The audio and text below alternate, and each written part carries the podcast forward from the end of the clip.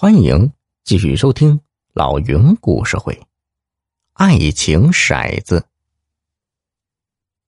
就在这时，小小已经从栏杆里钻了进去，站在水池边，伸手要去抓骰子。小北是大惊失色，这个水池少说也有一米半深，掉下去可了不得。他急得大喊：“小小，别往前走！”糟了，小小扑通一声。掉进了池子里。说时迟，那时快，只见一个男子衣服也没脱，越过栏杆跳了下去。好一会儿才抓住小小，把他拖上来。可是小小没了动静，呛水对孩子来说很危险。男子二话不说，抱起小小直奔医院。因为被及时送到医院，小小没有生命危险。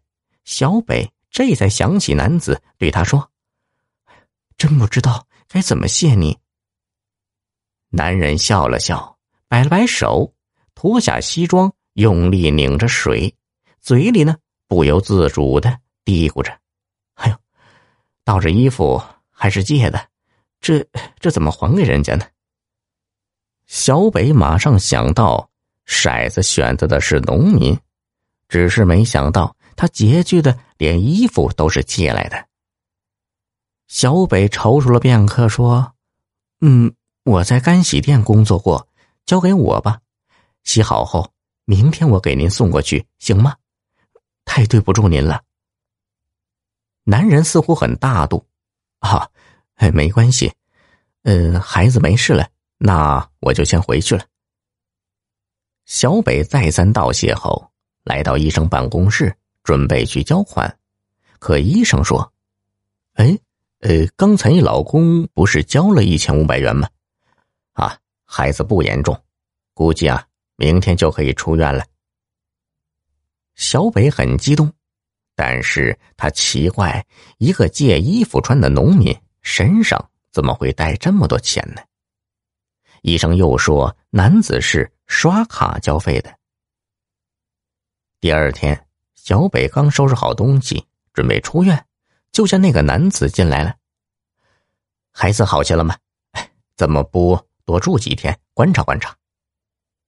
小北知道他关心的是他垫付的钱，也难怪呀，不知道是怎么省吃俭用攒的呢。小北急忙说：“哦，那一会儿我们一起去银行，取了钱就还你。你也不容易。”真不知道该怎么谢你呢。男人一愣，表情很复杂的答应了一声。小北马上补充道：“啊，我不是那种势利的女人，嗯，无论你是穷还是富，我都是当你是朋友。你人真的很好。”出了病房，小北拦了一辆出租车，正要上车，身后一阵喇叭声，一辆崭新的别克。停在眼前。那个男人从车窗里伸出脑袋：“哎，自己有车，干嘛还打车呀？”小小，快跟妈妈上车。小北愣住了：“你的车？”男人点点头：“是啊，怎么了？”小北又问：“你不是农民吗？”“哈，没错呀，我是农民。”“那衣服？”你是借来的？小北的意思是，你连一件衣服都是借的，怎么会有车呢？男人笑了，哈哈，平时啊，我不修边幅，可是昨天朋友硬是让我穿他的西服，说是相亲现场一定要庄重一些。